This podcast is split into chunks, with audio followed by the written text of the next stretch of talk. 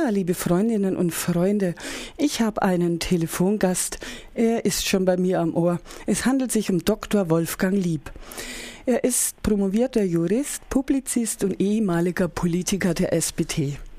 Und was habe ich noch gefunden über ihn?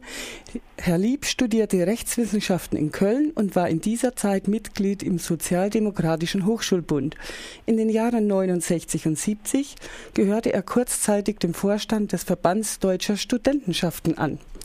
Nach dem Studium wurde Lieb 1972 zunächst wissenschaftlicher Assistent an der damaligen Gesamthochschule Essen und wechselte 76 an die Sozialwissenschaftliche Fakultät der Universität Bielefeld.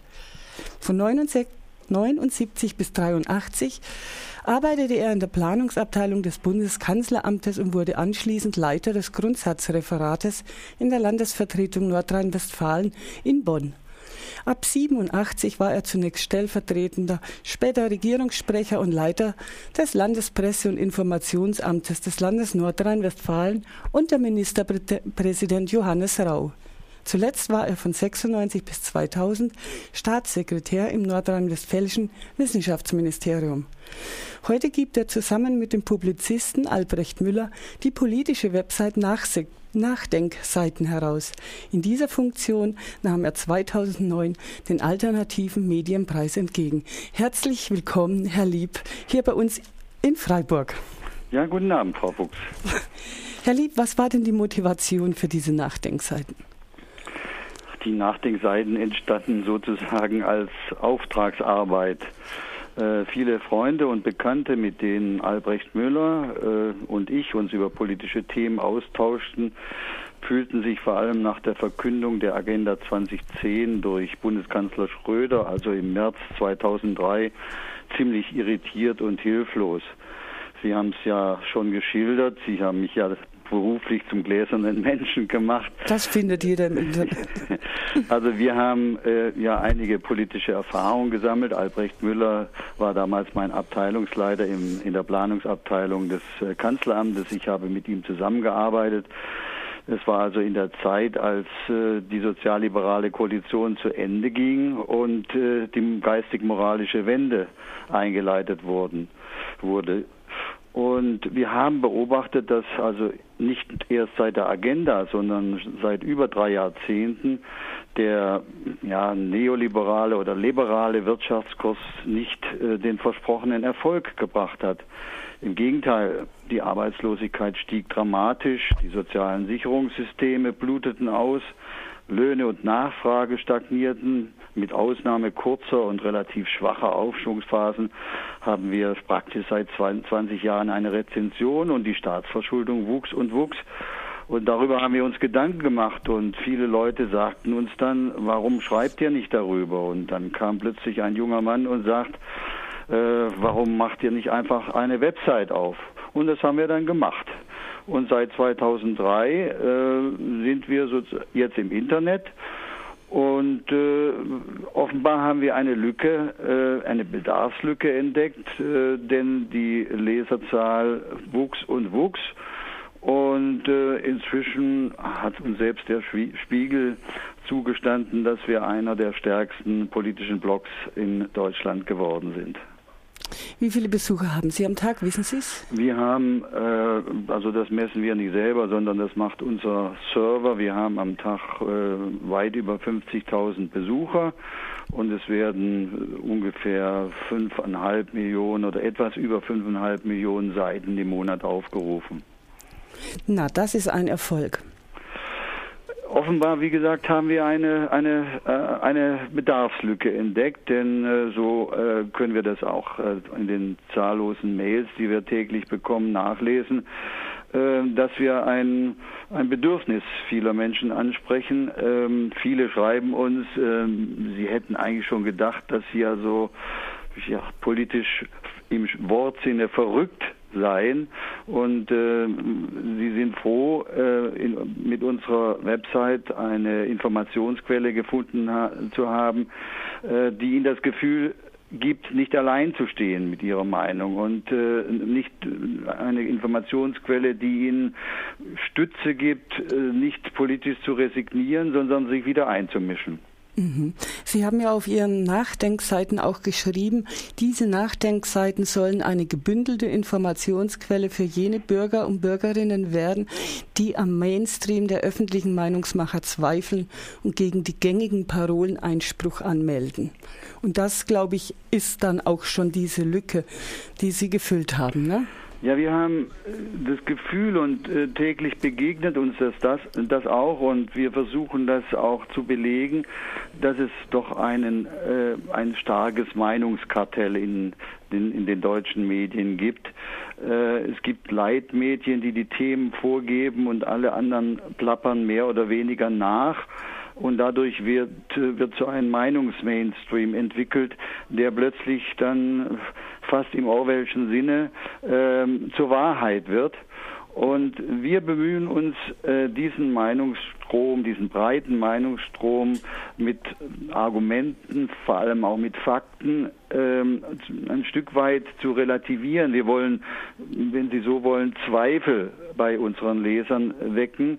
Ähm, denn der Zweifel ist, äh, ist, ist notwendig, um bestimmte Glaubenslehren, bestimmte Dogmen, die so gängig geworden sind, die jeder nachplappert, wieder ähm, zu lockern und Leute zu selbstständigem Denken äh, zu veranlassen. Das ist eigentlich unser Ziel und wir beide haben beruflich damit zu tun gehabt, dass wir uns, ich war ja neun Jahre Regierungssprecher in Nordrhein-Westfalen, ich kenne also die Gesetzlichkeiten ein Stück weit, wie Meinung gemacht und Meinung beeinflusst wird. Und deswegen bemühen wir uns, äh, Menschen äh, deutlich zu machen, wie auch heutzutage Meinung gemacht wird, wie Meinung beeinflusst wird, mit welchen Methoden das geschieht. Und äh, das heißt, wir, wir versuchen den Menschen ein Stück weit einen Blick hinter die Kulisse der Meinungsmache zu eröffnen.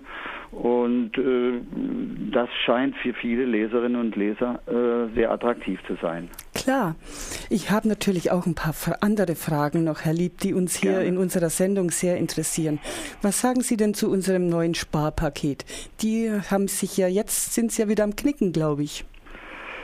Ja, jetzt ist äh, was man muss da genau schauen, was soll geknickt werden. Es soll also insbesondere der Wirtschaftsminister will knicken äh, die die äh, die sozusagen diese die Gebühr für die für für für, für die Flüge und er äh, will knicken äh, äh, etwa die Abgabe für die Atomkraftwerke ähm, ich habe von Anfang an gesagt, diese ähm, Belastungen in Anführungszeichen der Wirtschaft, das sind alles Luftbuchungen.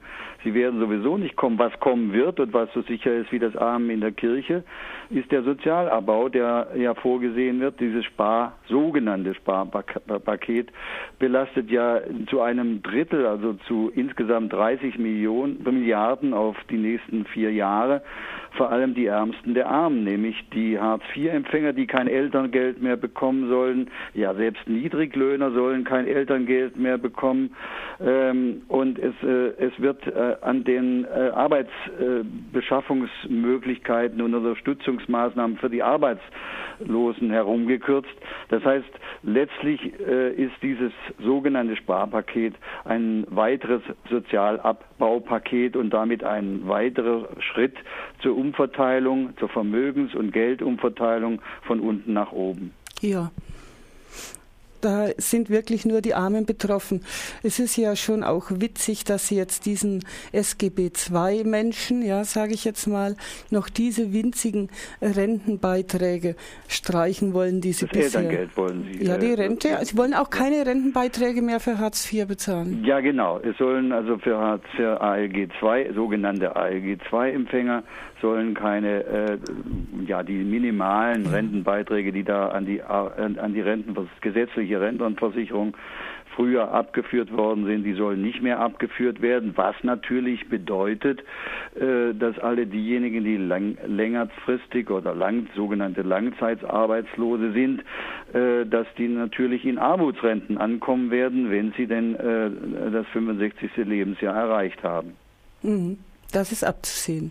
Das ist eigentlich jetzt schon abzusehen. Das ist, der Trend ist ohnehin da. Äh, und jetzt äh, soll also diese Entwicklung eigentlich noch verstärkt werden, indem man für die Zeit, in der Menschen Arbeitslosengeld 2 beziehen, nicht mehr äh, von staatlicher Seite aus äh, wenigstens kleine Beiträge in die gesetzliche Rentenversicherung einbezahlt. Das trifft aber, das nur nebenbei bemerkt, ja nicht nur, das sind insgesamt 1,8 Milliarden, die da gespart werden sollen. Das trifft aber nicht nur die Arbeitslosengeld 2 Empfänger, sondern man muss natürlich pauschal rechnen, diese 1,8 Milliarden fehlen der, der Rentenversicherung insgesamt. Das heißt, es werden mit dieser Kürzung nicht nur die Arbeitslosen äh, getroffen, sondern es werden alle Rentenempfänger getroffen, dadurch, dass die Rentenkasse insgesamt um 1,8 Milliarden geschmälert wird und das pro Jahr. Hm. Aber der Staat schafft sich doch damit nur viel, viel mehr weitere Armut.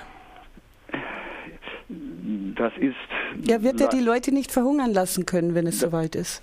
Ja, man lässt, bringt immer mehr Menschen in die sogenannte Grundsicherung, also mhm. das heißt auf dieses, auf, den, auf die Regelsätze, die also für die Hartz-IV-Empfänger äh, gelten.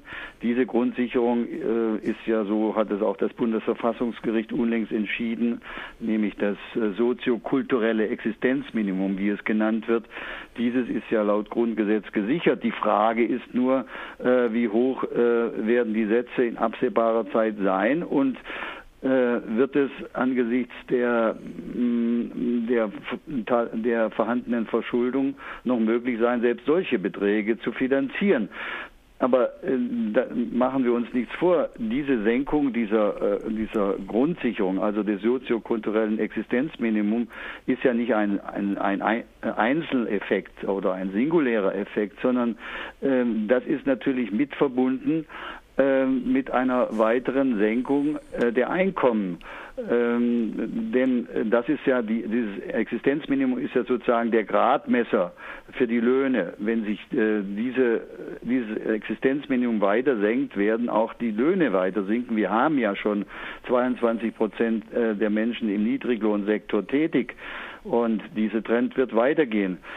Das ist aber nicht nur schlimm für die Betroffenen selbst, sondern das ist auch schlimm für unsere gesamte Volkswirtschaft. Denn äh, wenn die Menschen kein Geld mehr haben, können sie natürlich auch nichts mehr einkaufen. Das heißt, die ökonomisch gesprochen, die Binnennachfrage geht zurück. Und das heißt natürlich, äh, die Wirtschaft stagniert. Und es ist leider äh, so, dass also die deutsche Wirtschaftspolitik vor allem nur darauf schielt, die Exporte zu erhöhen aber nicht äh, die Binnennachfrage zu steigern. Und die Exporte hat man dadurch erhöht, dass man die Löhne gesenkt hat und dadurch wettbewerbsfähiger geworden ist als unsere Nachbarn.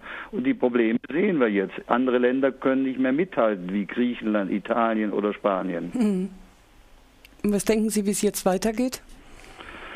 Ja, ich sehe im Augenblick ein, nur ein Weiter so. Ähm, ich sehe, dass diese, diese, dieser Trend äh, zur Umverteilung von unten nach oben äh, fortgeführt wird mit dem verrückten Ergebnis, dass es äh, immer äh, mehr Leute gibt oder dass es Leute gibt, die immer mehr Geld zur Verfügung haben und nicht mehr wissen, wo sie ihr Geld anlegen können, als im Spielcasino sozusagen.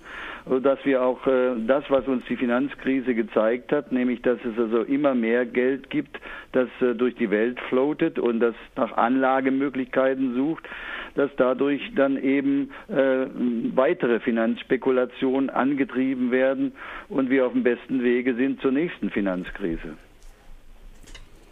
Herrliche Aussichten. Es sind keine schönen Aussichten und äh, das Dilemma ist, dass äh, es in, den, in, der, in Deutschland vor allem in Deutschland nur wenige politische Kräfte gibt, die die Notwendigkeit sehen, hier zu einem grundsätzlichen wirtschaftspolitischen Wechsel äh, zu kommen. Äh, Im Gegenteil, Deutschland, äh, die deutsche Politik äh, ist auch international, auch gegenüber Frankreich oder gegenüber Obama, ähm, der Hardliner dieser sogenannten Austeritätspolitik, das heißt dieser Sparpolitik, ähm, die eben äh, die eben dazu führt, dass man die Wirtschaft und äh, die Konjunktur äh, immer stärker abwirkt und äh, wie gesagt letztlich nur darauf baut, dass man äh, hohe Exporterfolge hat. Nur wo soll künftig exportiert werden, wenn die ganze Welt sparen soll? So ist es ja vorgesehen, siehe Griechenland, siehe Irland, siehe Island, siehe in den baltischen Staaten. Äh, man schneidet sich sozusagen den Ast äh, mit dieser Austeritätspolitik selbst ab, auf dem man sitzt. Insofern sehe ich sehr düstere Zukunftsaussichten. Hm. Nochmal zurück zur Sozialpolitik und zwar zur Arbeitsmarktpolitik. Man hört ja jetzt auch, äh, dass die Leiharbeit so stark zunimmt. Sie haben auch was, oder Ihr Kollege hat auch was geschrieben, Leiharbeit statt Stammbelegschaft. Ja, das ist ein, ein Artikel, den wir heute äh, in, unserer, in unseren Hinweisen des Tages, das ist so eine tägliche Presseschau, die wir äh, auf unserer Netzzeitung haben.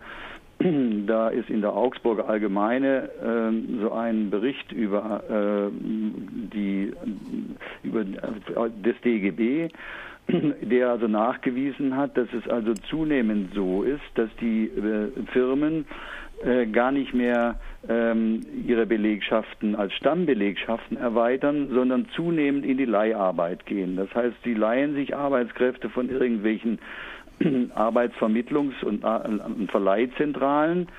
Ähm, ich nenne sie oftmals auch moderne Sklavenhalterbetriebe, ja. ähm, die äh, von dort ausgeliehen werden, meist zu erheblich geringerem Lohn, denn es muss ja noch jemand daran verdienen. Ja, das Firmen, ist die, die, Zeitarbeitsfirma, hat ja, ja eine Riesenspanne auf richtig, den Stundenlohn. Ne? Die, die geben ja diese äh, Arbeitskräfte nicht äh, kostenlos ab, sondern ähm, die äh, wollen ja an diesen Leiharbeitnehmern Geld verdienen. Äh, insofern ähm, ist das, das Spiel das, dass sowohl die einstellenden Firmen weniger bezahlen und dazu hin noch die Leiharbeitsfirmen auch noch Geld abkassieren äh, von diesen Leiharbeitnehmern. Ähm, und äh, das ist natürlich eine Form des, äh, des Lohndumpings innerhalb von Betrieben, wo Menschen mit derselben Arbeit recht unterschiedliche äh, Löhne bezahlt bekommen, teilweise nur die Hälfte oder 60 Prozent dessen, was ein Stammmitarbeiter an Lohn bekommt. Ja, wenn ich es richtig im Kopf habe, sind es 8 Euro Ungrad für einen Facharbeiter Bruttostundenlohn. Ja, ich, die Löhne der Leiharbeiter sind, soweit ich das weiß, äh, unterschiedlich, aber sie sind natürlich nicht sehr weit weg äh, von dem, was man sozusagen als Mindestlohn nennt, also ihr Betrag von 8,50 Euro. Das sind schon die Größenordnungen, äh, die dort, dort, nur noch bezahlt werden. Mhm.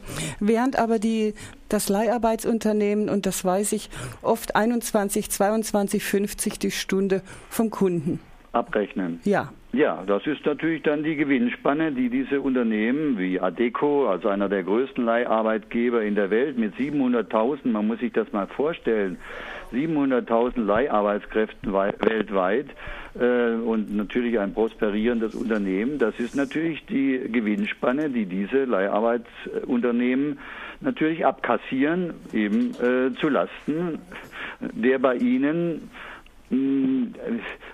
Beschäftigten oder von Ihnen vermittelten Leiharbeitskräften. Sind Sie noch da? Ja, ich bin noch da. Jetzt hat es so geknackst, jetzt habe ich gedacht. Ja, tut mir leid, da muss nee, da in, der in der Leitung gewesen sein. Ja, ja. Und wie sehen Sie die Geschichte mit Bürgerarbeit, die jetzt auch auf sehr viele Leute zurollen soll? Also, ich bin sehr dafür, dass im öffentlichen Bereich, ähnlich wie das in in den skandinavischen Ländern äh, der Fall ist, reguläre Beschäftigungsverhältnisse eingerichtet werden. Ich halte nichts davon, jetzt dort äh, Beschäftigte einzustellen, die für 900 Euro Tätigkeiten übernehmen, die normale oder reguläre Arbeitskräfte bislang erfüllt haben oder die für reguläre Arbeiten, die notwendig sind, aber derzeit nicht finanziert werden können mit normalen Arbeitsverhältnissen, dafür nun diese sogenannten Bürgerarbeitsverhältnisse einzurichten. Wenn das dann noch dadurch geschieht, dass man äh, den Leuten äh, die Harzregelsätze streicht, wenn sie nicht bereit sind, für 900 Euro einen Vollarbeitsplatz zu übernehmen, dann kommt das in die Nähe von Zwangsarbeit, die eigentlich vom Grundgesetz verboten ist. Ja. Und das kommt auch in die Nähe des Karlsruher Urteils vom 9. Februar, dass der augenblickliche Regelsatz nun mal das Existenzminimum darstellt. Wie verhält es sich denn, frage ich mich die ganze Zeit. Wenn jetzt der Regelsatz gekürzt oder ganz gestrichen wird, dann habe ich ja nun dieses Existenzminimum gar nicht mehr. Also soweit ich äh, das Urteil gelesen habe, hat das Bundesverfassungsgericht einerseits den positiven Satz gesagt, dass der Staat verpflichtet ist, das soziokulturelle Existenzminimum, so nannten das die Karlsruher mhm. Richter, zu garantieren. Das Zweite, was, was die Karlsruher Richter sagten, ist, dass die derzeitigen Regelsätze äh, im Hartz-IV-Bereich äh, nicht offensichtlich mhm. zu niedrig seien. Äh, nun gibt es, da haben Sie recht, schon eine Diskussion darüber, was heißt dieses nicht evident zu niedrig. Äh, heißt es, man könnte sie weiter senken?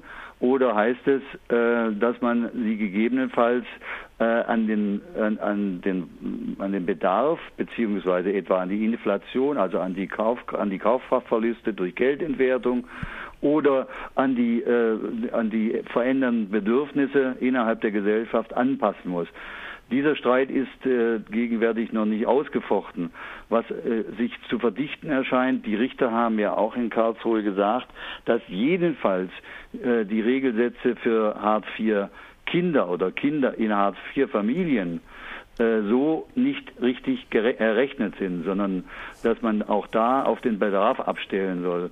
Jetzt kommt man dabei auf die Idee, dass man sagt, ja, wir stellen die Lernmittel zur Verfügung, die also das Verfassungsgericht angemahnt hat, aber wir geben das nicht in Geld, sondern wir geben das in, in Gutschein. Ähm, ich, die Begründung ist eine recht zynische, weil gesagt wird, die, sage ich es mal hart, die Leute versaufen die, das die Geld. würden das Geld versaufen. Genau. So ist es. Das ist die zynische Begründung, die dahinter steckt. Ähm, andererseits muss man natürlich sagen, man muss sich das ja mal vorstellen, da kommt dann jemand in ein Lebensmittelgeschäft oder in ein Schulbuchgeschäft und äh, zeigt seinen Gutschein vor. Jeder äh, Verkäufer oder jede Verkäuferin sieht sofort, aha, ähm, Unterschicht, mhm. aha, äh, Hartz-IV-Empfänger.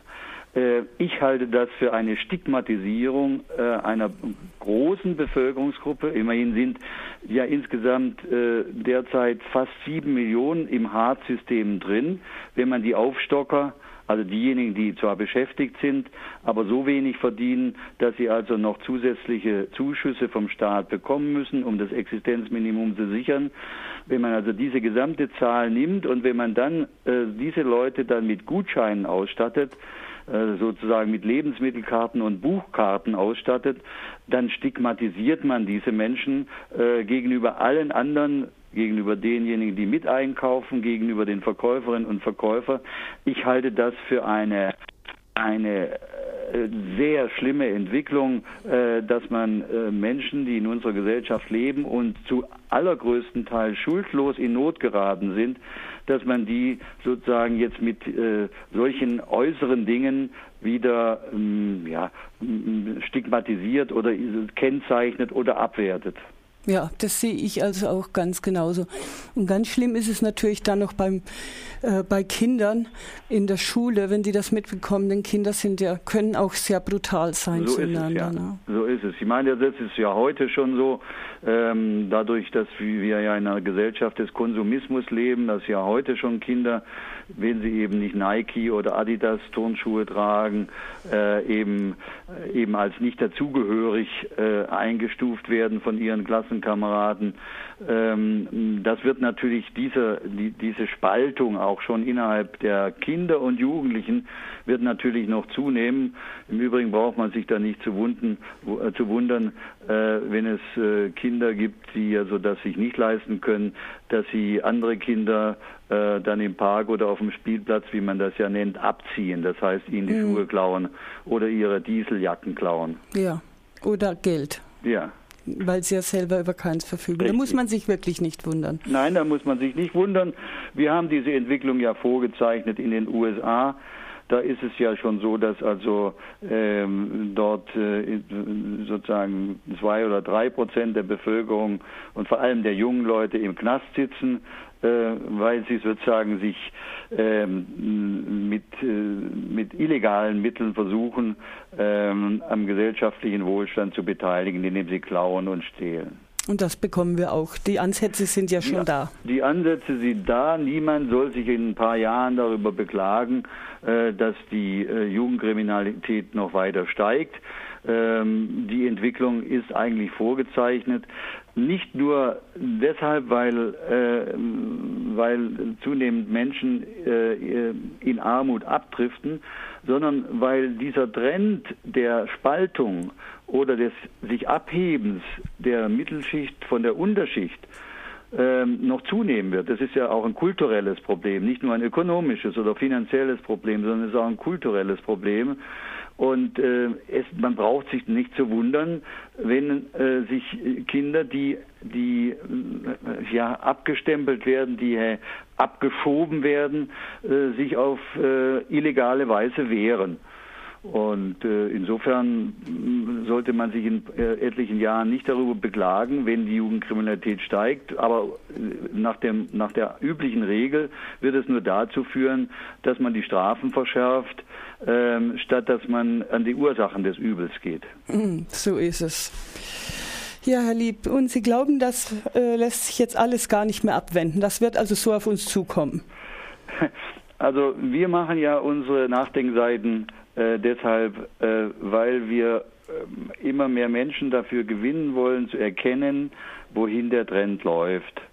Und äh, was wir versuchen ist, ähm, sozusagen rationale, argumentative Aufklärung zu leisten, weil wir befürchten, dass wenn die Rationalität noch verloren geht, also wenn die Kritik verloren geht, die rationale Kritik verloren geht, äh, es zu äh, ganz anderen Entwicklungen kommen können. Wir sehen das etwa in Holland mit dem Wilders, wir sehen das in Frankreich mit dem Le Pen, nämlich dass ähm, sozusagen diese diese gesellschaftliche Spaltung, also die, das Auseinanderdriften äh, dadurch befördert wird. Wir haben ja schon äh, solche Ansätze in, in, in, der Diskussion, siehe die römische Dekadenzdiskussion von Herrn Westerwelle, dass die, die mittlere Schicht oder denjenigen, die so noch gerade so äh, ihre bürgerliche Existenz fristen können, dass die aggressiv gemacht werden auf die Schmarotzer, äh,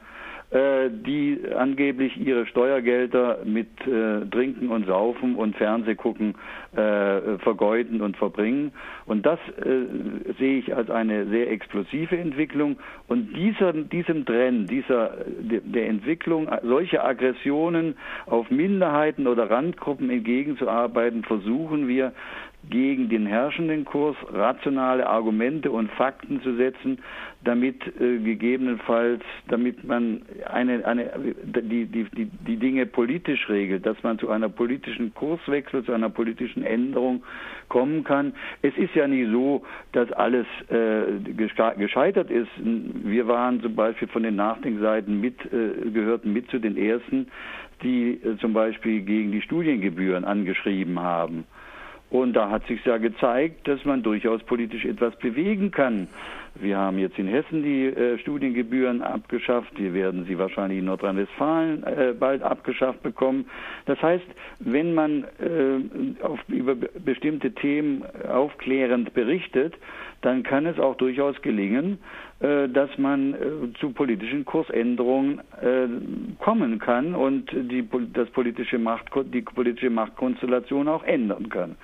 Also wir sind nicht pessimistisch. Wir fühlen uns zwar manchmal wie der Sisyphos, der seinen sein, sein Felsblock den, tagelang den Berg hochrollt und der immer wieder runterrollt, aber wir sehen auch in, durchaus Entwicklungen, ähm, die äh, darauf hindeuten, dass also solche Optionen, wie wir sie als vernünftig ansehen, durchaus äh, auch an, an, an, an, an Einfluss gewinnen. Ich nehme ein Beispiel. Ähm, wir haben schon vor Jahren gesagt, also der Staat muss, wenn die Binnennachfrage fehlt, äh, selbst durch Konjunkturprogramme die Wirtschaft im Inland stützen und fördern also Konjunkturprogramme auflegen. Plötzlich in der Weltwirtschaftskrise, die wir jetzt haben, war das ein ganz übliches Konzept. Vorher wurden diese Konjunkturprogramme verteufelt. So ist es. Herr Lieb, wir sind mit der Zeit am Ende. Ich möchte mich bei Ihnen ganz. Am Schluss, nicht am Ende. Zum, am Schluss, ja, ja danke schön. Wir fangen gerade an. Wir fangen gerade mit an. dieser Sendung. Es war garantiert ja. nicht das letzte Mal, dass wir gesprochen haben. Wir werden das ins Internet stellen, dieses Gespräch und auch Ihnen zur Verfügung stellen. Aber für heute möchte ich mich ganz herzlich bedanken. Dann können wir das auch in die Nachdenkseiten einstellen. Ich Dann bedanke Ihnen ich das. mich dafür. Natürlich machen wir das so. Frau Fuchs, ich bedanke mich für das Gespräch. Und ich bedanke mich auch, Herr Lieb. Ich wünsche Abend. Ihnen einen wunderschönen Abend. Danke Ihnen, Ihnen auch ins warme Breisgau. Oh ja, vielen Dank. Ja. Und auf Wiederhören. Tschüss.